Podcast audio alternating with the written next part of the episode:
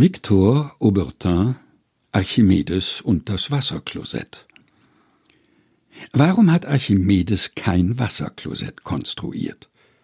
Sicher war er dazu befähigt, da er ja den archimedischen Satz Kegel zu Kugel zu Zylinder gleich 1 zu 2 zu 3 erfunden hat, benebst noch nebenbei dem spezifischen Gewicht.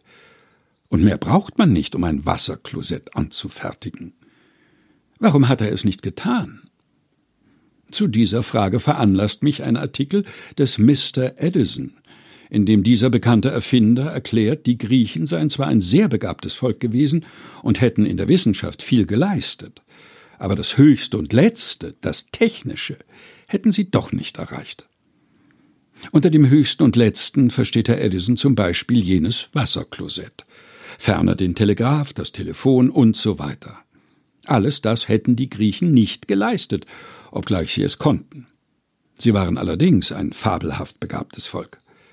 Sie waren so begabt, dass wir heutigen alle Bezeichnungen für Technisches aus ihrer Sprache entnommen haben. Elektrizität, Odol, Grammophon, Kino, all das sind Worte der Griechen, als ob diese Leute die modernen Errungenschaften schon vorausgeahnt hätten. Und man kann sich in der Tat fragen, warum sie die Entwürfe nicht ausgeführt haben, deren Namen sie uns in so wohlklingenden Silben überlieferten. Vielleicht wollten sie nicht. Vielleicht waren diese Verblendeten der Meinung, dass solche Werkzeuge und Bequemlichkeiten nicht das Wesentliche wären und nicht die Aufmerksamkeit des Geistes verdienten. Sie standen auf ihrem Markt zwischen den Fleischerbänken und stritten sich über die göttliche Idee, über Kosmos und Chaos, sowie über die letzte Verantwortung der menschlichen Seele. Sie bauten die ganze Mathematik aus und kamen nicht auf den Gedanken, diese Mathematik technisch zu verwerten.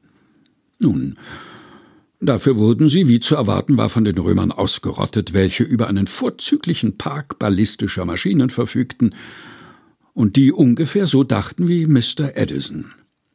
Und was den Archimedes anbetrifft, so bekam er von einem Feldgrauen einen Hieb über die Denkerstirn, der ihm beigebracht haben wird, worauf es ankommt in diesem Leben.